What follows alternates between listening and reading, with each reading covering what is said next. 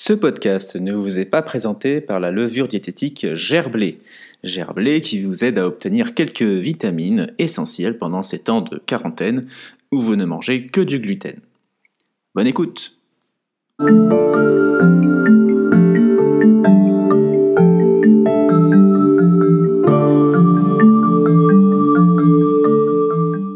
Ce soir sur Arte, reportage exceptionnel au cœur de la Terre avec la tribu Krololac, peuple au sud du Mexique. Et non, vous êtes bien sur le podcast pour les trois personnes qui m'écoutent.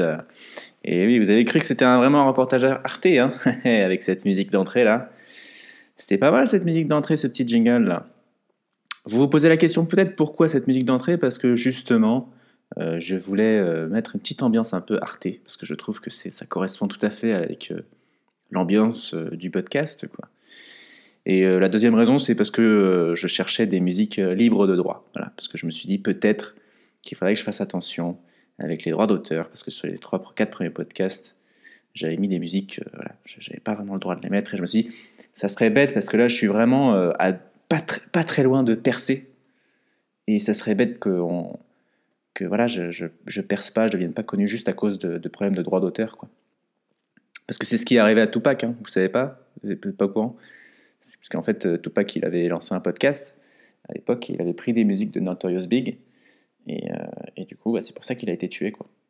Donc voilà, j'aimerais pas que ça m'arrive, ça serait bête. Bref, j'espère que vous allez bien. Moi, écoutez, euh, ça va. Ça va. Je me, Aujourd'hui, quoi de neuf euh, je, me suis habillé bien pour la première fois depuis le début du confinement. Voilà, j'avais mis un petit pantalon beige. Et c'était aussi la première fois depuis le confinement que bah, je me suis taché. Voilà. C'est avec une bonne tache d'huile, quoi. Voilà, ça fait 10 jours que, que je mets pas de pantalon. Enfin, je mets, un survêt, quoi. Et là, juste le jour où je mets un joli chino blanc, tu vois, mon plus beau chino blanc, et bah, paf, je me tâche, quoi. Voilà, karma, karma, ça m'apprendra. À partir d'aujourd'hui, je, ne mettrai que des slips, voilà. Euh, voilà, voilà, quoi d'autre? Euh, J'essaie de, de percer sur TikTok en ce moment. Et, euh, je comprends pas pourquoi ça marche pas. Voilà. Je, je comprends pas pourquoi je suis pas encore euh, une star de TikTok. Ça n'a aucun sens pour moi. Parce que j'ai fait trois vidéos sur TikTok qui sont, qui sont objectivement de qualité extraordinaire, supérieure, quoi, et ça a fait à peu près 200 vues, quoi. Je, je trouve, je, comprends pas pourquoi ça fait pas mieux que, que, les autres vidéos que je vois sur TikTok. J'ai deux théories sur le fait que ce soit, ça marche pas sur TikTok. Euh, la première, c'est que j'ai l'impression que les vidéos qui marchent, c'est souvent des meufs euh, qui sont très fraîches. Voilà. Donc, ça peut être une raison pour laquelle moi je ne perce pas. Et euh, sinon, bah, je pense que sinon, je pense qu'il y a peut-être énormément aussi de, jalousie quoi, sur TikTok. Je pense que les gens voient mon contenu et, et se disent que voilà, c'est faut, faut, pas, faut pas mettre de like, quoi, parce que, parce que sinon il va percer trop vite, quoi. C'est possible. C'est possible. Je crois que c'est d'ailleurs aussi la raison pour laquelle je, je, perce pas encore dans le stand-up. C'est aussi la jalousie des autres, je pense. Non, parce que moi, on m'a déjà dit, hein, tu as, largement le niveau pour jouer au Jamel Comedy Club. Euh, bon, on me l'a pas dit avec euh, ces mots-là, exactement. Euh, bon, on me l'a pas dit clairement, enfin non plus, on, on me l'a pas dit du tout. Mais du coup, je pense que c'est de la jalousie aussi laquelle je, la raison pour laquelle je perce pas. Je pense que c'est 90% de jalousie et, 10% euh, d'absence totale de talent. Mais c'est surtout la jalousie. Mais sinon, oui, je fais des TikTok. Voilà. J'ai commencé à faire des, petites, euh, des petites vidéos TikTok, des petites danses et tout. Quoi. Euh, donc voilà, c'est peut-être le signe qu'il faut que je sorte. Voilà. Ça commence à faire beaucoup. Là, ça fait 10 jours que je suis pas sorti.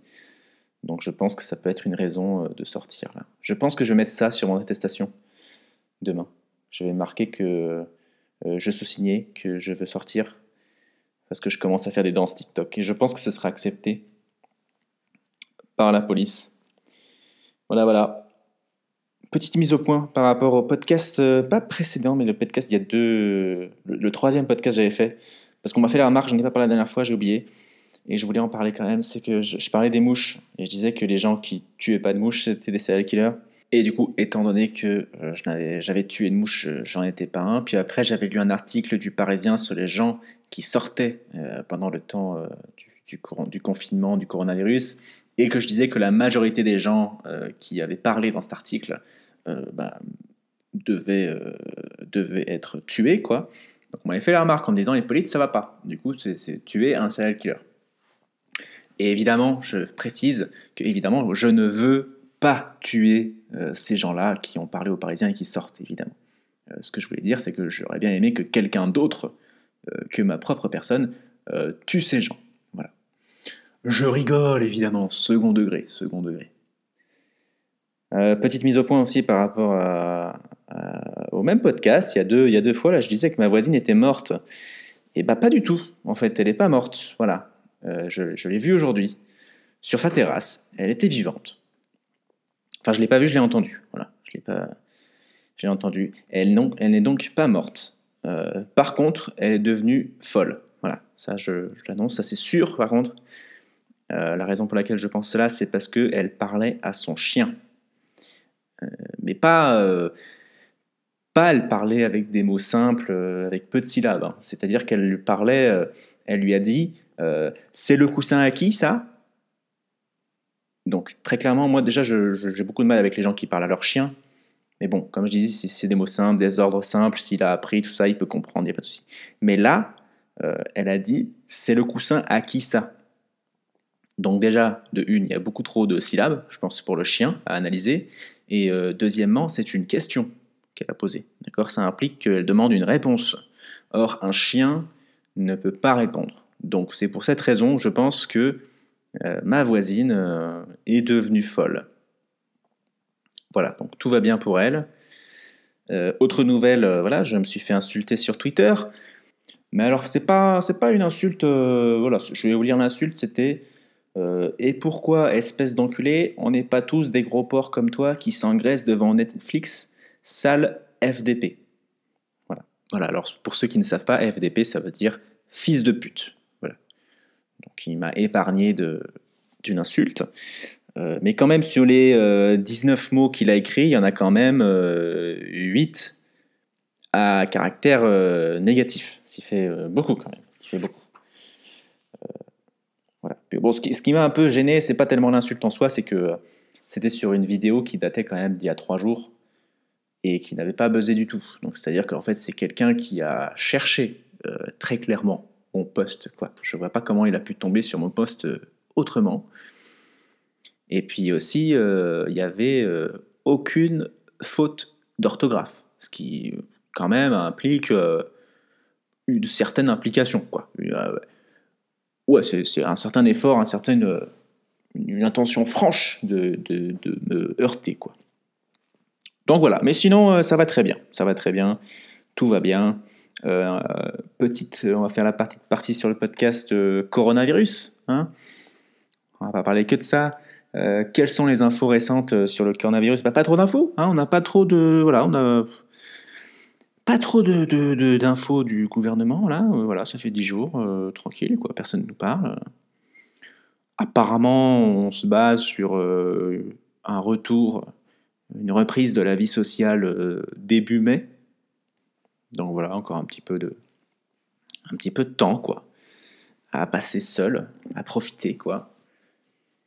Euh, sinon, qu'est-ce que j'ai vu? Bon, j'ai vu une petite phrase qui m'a saoulé un peu sur les réseaux. C'était un mec qui disait euh, Vous donnez 1 million d'euros par mois à un footballeur et 1800 euros à un chercheur biologique, euh, et maintenant vous cherchez une solution. alors, je trouve ça un peu facile, un peu démagogique. Moi, je, Ouais, moi je soutiens pas. Moi, très, je vais être très, honnête avec vous, moi je préfère voir Kylian Mbappé faire un passement de jambes plutôt qu'un euh, qu'un chercheur en biologie euh, en train de jongler avec des pipettes et des becs benzène. Quoi.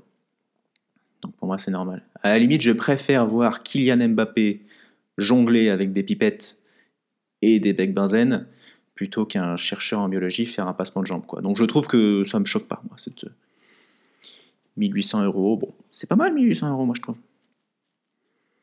Et puis il fait pas, il cherche pas une solution devant, euh, devant 40 000 personnes tous les week-ends. Hein, donc bon. Voilà. J'ai vu aussi un autre truc, c'est le Parisien là qui, demande aux gens de poser des questions sur le coronavirus. Donc ils ont tellement rien à écrire que voilà, ils, posent, ils demandent aux gens de poser leurs questions. Quoi.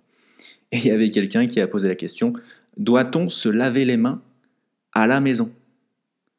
C'est, euh, pas mal ça. On dirait que la, personne a découvert le lavage des mains. quoi. Euh, étonnant, étonnant. Il y a certaines personnes qui sont étonnantes dans le monde, je trouve. Euh, voilà. Autre info que j'ai vu passer très rapidement, il y a Pierre Deladonchamp qui a dit qu'il était prêt à mettre à disposition son studio parisien aux soignants. Alors quand j'ai vu cette information, je me suis dit, euh, mais qui est Pierre de Ladonchamp? Euh, C'est très euh, surprenant qu'on parle de lui quand même aux Parisiens. Et, en fait, je le connaissais pas, mais en fait, c'est un acteur en fait qui est apparemment assez connu. Quoi. Il a gagné un César, il a une nomination aussi pour Les Chatouilles, donc il a joué dans un bon film, quoi. Et du coup, je me suis posé la question si c'est un grand acteur, comment ça se fait que bah, il a un, studio parisien libre? Donc d'une part, c'est un acteur parisien qui a fui la capitale, donc c'est quelqu'un qui a participer à la propagation du virus, quoi. Euh, même si c'est très bien de louer son studio parisien euh, gratuitement aux soignants, hein, très très bien. Euh, par contre, très clairement, un acteur comme ça qui a gagné un César et qui a un studio à Paris, moi j'y crois pas trop. Je, pense que c'est plus une résonance secondaire, mais bon. Ce n'est que mon avis. Donc en fait, il cherche un soignant qui va dormir, comme ça, après, quand là, ce sera fini, il va lui dire, bah tiens, vous voulez pas... Il va en profiter, quoi, je pense, il va en profiter, bref. Ou il a pris l'occasion pour dire qu'il avait un studio à Paris, quoi je pense. Donc il se la raconte un peu, bref. Et puis voilà, dernière information sur le coronavirus, apparemment c'est la Chine, la Chine qui accuse les USA d'être à l'origine du, coronavirus. Et non, euh, non l'inverse. Hein. Euh, donc euh, ouais, ça c'est... Parce qu'il y avait, un peu des, théories un peu conspirationnistes, comme quoi ce serait la Chine qui avait fait...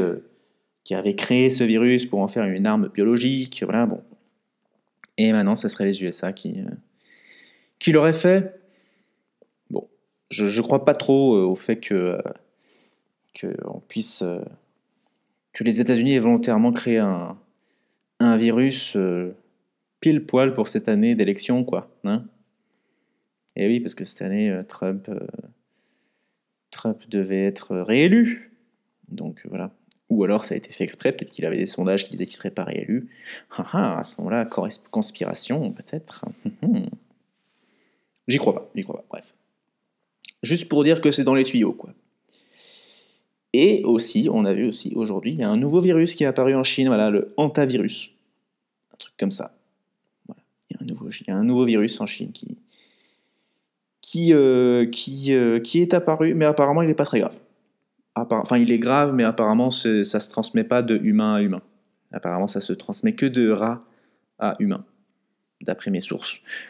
Donc, euh, donc voilà, si vous n'êtes pas ami avec un rat, normalement, ça va.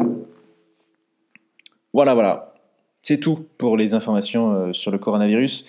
Moi, je voulais parler de stand-up aujourd'hui, parce que le stand-up, ça me manque de ouf. Voilà, c'est, ça commence à faire beaucoup là, sans jouer faut savoir que quand on est débutant, euh, comme moi, et même, euh, même si on n'est plus confirmé, hein, quand on passe autant de temps sans jouer, c'est euh, pas facile.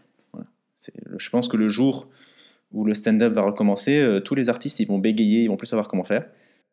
C'est comme n'importe quel métier, quoi. Il faut le faire souvent, quoi. Pour vraiment progresser, il faut le faire très très souvent et très régulièrement. Et donc là, voilà, ça fait plus de plus de 10 jours quoi qu'on n'a pas joué. Donc ouais, c'est pas facile c'est pas facile. Et là, j'ai regardé des spectacles récemment et ça me manque un peu. Euh, et puis, il y a eu euh, le jour où le coronavirus est arrivé en, France, quoi. Il y a eu le spectacle de Farid qui est sorti sur, euh, sur Netflix, le spectacle Hexagone. Et il y avait un débat dans le cercle du stand-up très fermé de Lyon. Est-ce que c'est un bon spectacle? Alors, en tant que professionnel du stand-up, je vais vous donner mon avis. Euh, alors, ce spectacle, c'est un bon spectacle. Le spectacle de Farid, Hexagone, ce spectacle est bien. Euh, aussi, la réalisation de ce spectacle est magnifique. Voilà, c'est très bien réalisé, euh, mais la réalisation ne met pas du tout en valeur le spectacle. C'est deux choses bien distinctes. Le spectacle, l'écriture est super, la réalisation est super, mais les deux ensemble ne vont pas du tout ensemble. En fait. voilà. Moi, j'ai eu l'impression de voir un documentaire ou un film sur Farid, quoi. C'est genre euh, l'impression de voir un gourou sur scène. Enfin, je sais pas. C'était très très bizarre, très bizarre. J'ai pas trop aimé la façon dont c'était fait. C'est en noir et blanc et on voit le bleu de la tenue de Farid. Enfin, alors l'intro et la fin sont très très euh, bien faits, quoi. C'est avec la musique et tout, c'est super. Il y a des plans euh, très jolis, mais c'est des plans en fait où tu as l'impression que le, but du plan c'est de dire regardez le théâtre dans lequel j'ai joué, il est super euh, super beau quoi. Mais c'est en fait on voit presque pas Farid quoi. C'est soit on le voit pas, soit on le voit trop. Et du coup ça va pas quoi. Moi j'ai été surpris parce qu'il y a des plans, il y a un plan notamment où la caméra est sur le plafond et en fait on voit le public et le théâtre et puis à la fin du plan on voit Farid de haut quoi. Mais ça, on l'a vu, ce plan-là, il a dû apparaître dix fois sur, sur les 50 minutes de, spectacle. Et euh, ça met pas du tout en valeur le spectacle. En fait, on, ne s'attarde pas du tout à ce qu'il ce qu'il dit. Quoi. Il y a un plan aussi euh, à l'arrière de la scène où on voit le public et le, la lumière, quoi. Et on voit Farid un peu de loin. Et c'est un moment en plus où il fait une sorte d'imitation et de, jeu euh, de scène, quoi. Et ils mettent ce plan-là à ce moment-là, ça met pas du tout en valeur le spectacle. Quoi. J'ai pas compris les plans qui ont été choisis. Quoi. Ils ont fait tout un pataquès sur. Euh, euh, oui, j'ai utilisé le mot pataquès. Hein. Parce que je suis bloqué dans les années 2000. Mais ils ont fait tout un pataquès sur le fait que c'était réalisé par les gens qui ont réalisé Les Misérables. Lajli, Adrien Lagier, tout ça. Mais du coup, ouais, c'est trop mis en avant ça. Et moi, j'ai pas trop. ça m'a pas trop plu, personnellement. Mais ça reste un bon spectacle. Parce que moi, j'ai eu la chance d'aller voir euh, en vrai, ce spectacle, à Bercy. Et c'est pas du tout pour me la raconter. Hein. C'est pas pour dire j'étais à Bercy, tout ça. Euh, j'ai payé 30 euh, euros pour être assis tout au fond de la salle. Voilà. Donc je crois que j'étais à 525 mètres de Fari, je crois. Enfin, j'ai pas trop les notions de distance, mais c'était à peu près ça. très clairement, s'il n'y avait pas eu d'écran géant et si on avait mis, euh, je sais pas, si on avait mis euh, Jean-Vincent Placé euh, à la place de Farid, j'aurais pas eu la différence, quoi. Mais le spectacle était vraiment bien, quoi. En vrai, c'est, en vrai, en vrai, un spectacle, c'est bien. Parce que c'est toujours devant un écran, c'est toujours particulier, quoi. C'est toujours moins bien du stand-up, quoi. En vrai, alors que là, à Bercy, il y avait 15 000 personnes, mais j'avais l'impression qu'ils me parlaient à moi, quoi. Et yeah, c'est vraiment c'est vraiment un performeur, quoi. Enfin, il faut le voir en vrai. Et en général, les spectacles, il faut les voir en vrai. Sur un écran, c'est toujours, euh, toujours un peu compliqué de rigoler devant un écran. Mais là, le, fait qu'il y ait l'écran plus la réalisation, et eh bah. Ouais, ça fait pas. Ça va pas donner un super truc, quoi. Ouais. Moi, j'ai pas trop rigolé dans le spectacle. Alors peut-être que je connaissais déjà un peu les vannes et tout, mais bon, ça reste un bon spectacle si vous connaissez pas le spectacle, tout ça. Mais, euh, mais voilà. Alors en comparaison, moi j'ai vu le spectacle de Haroun aussi, en vrac, qui est euh, dans le lien de son Instagram à Faroun, à Faroun, à Haroun, pardon. Et, euh, et il est gratuit. Et les, vous pouvez donner un peu d'argent au chapeau, et qui, ça, ça va directement à une association dans le besoin en ce moment, quoi. Euh, et, j'ai rigolé. Par contre, j'ai rigolé euh, devant mon écran. quoi. J'ai rigolé 7 fois sur 85 minutes. Alors ça paraît pas énorme, hein, 7 fois, mais c'est énormément pour, euh, pour un, un, spectacle sur écran, quoi, pour moi. J'ai eu 4 rires et 3 esclavements. Donc c'est quand même beaucoup, quoi, pour un stand-up en vidéo que j'ai regardé à 18h chez moi en slip. C'est énorme. Et, ouais, en comparaison, voilà, j'ai beaucoup plus apprécié de regarder le truc d'Aaron. Après, Farid, c'est un, peu particulier, je sais pas si j'analyse bien le truc, mais lui-même, il disait qu'il posait beaucoup de questions, mais il donnait très peu de réponses. C'est-à-dire qu'il abordait des sujets un peu euh, lourds, tu vois, de l'immigration, de Dieudonné, tout ça, mais toujours avec un angle léger qui évite un peu le sujet, quoi. Donc c'est bien, c'est drôle, mais tu as un peu cette impression de qu'il fuit un peu le truc, quoi. Alors que Haroun, c'est vrai qu'il ose un peu plus... Euh, à taper du pied dans la fourmilière, comme on dit. Quoi. Donc voilà, j'ai plus apprécié euh, ce spectacle de Faroun. De Faroun, j'ai encore fait l'erreur, quoi. C'est, incroyable, ça. Faroun, c'est marrant, ça. Et euh, non, Haroun, j'avais vu. Il a deux autres spectacles, pour ceux qui ne connaissent pas, qui sont gratuits, qui sont en entier en ligne. Il y en a un sur YouTube qui est sur les élections en 2017 et un sur son site internet, c'est Internet. Et moi, j'aimais moins ce format de aborder en une heure un sujet. Forcément, c'est pas, ça peut pas être que du bien. Il y a beaucoup de choses qui sont moins, moins marrantes. Alors que là, en vrac, bah, du coup, il aborde plusieurs sujets sur 15-20 minutes et c'est que du bon. Donc, euh, donc voilà, c'est. Et puis je l'avais vu en vrai, c'est le premier spectacle de stand-up que j'avais vu quoi, de, ma vie. quoi. Et euh, franchement, très fort. quoi. Très très fort. Et puis en plus, il n'est pas tout le temps derrière son micro. quoi. Là, il joue vraiment avec son corps et tout, donc c'est vraiment, euh, c'est vraiment très intéressant. Mais oui, Farid, sinon c'est bien quand même. Ça aurait pu être mieux, mais ça reste mieux que euh, ce qu'il y a en spectacle de stand-up sur Netflix, quoi. En France, je parle. C'est toujours mieux que euh, Danny Boone, euh, Harry Habitant, euh, Coé, quoi. Il y a Blanche Gardin aussi qui est bien, qui est très bien, mais moi personnellement, Blanche Gardin, j'aime bien, mais pas plus de 15 minutes d'affilée, quoi. C'est pareil, sur écran, euh, t'accroches moins. Alors que si, si, j'avais été en vrai dans la salle euh, en regardant Blanche Gardin, je pense que j'aurais été impressionné, j'aurais été captivé, quoi. Mais avec l'écran, c'est toujours un peu moins bien, quoi. Mais c'est pour ça, pour l'instant, sur Netflix, il n'y a pas grand-chose en stand-up français. Mais quand il y aura du, du, du Roman Fressinet, Ahmed Sparrow, du Paul Mirabel, des choses comme ça, ça sera, génial, quoi. Mais bon, ça, demande encore un peu de temps. Voilà. C'est pour ça que moi, ça me fait rire un peu les articles qu'on voit euh, sur Télérama, hein, qu'il y a trop de stand-up. Voilà, que voilà, il y a trop de gens. euh, il y a une dictature du rire, voilà, ça, ça me fait rire, quoi. Télérama, en gros, ils se plaignent qu'il y a trop de gens qui veulent rigoler, quoi. C'est très. Ils voudraient plus de trucs sérieux, quoi.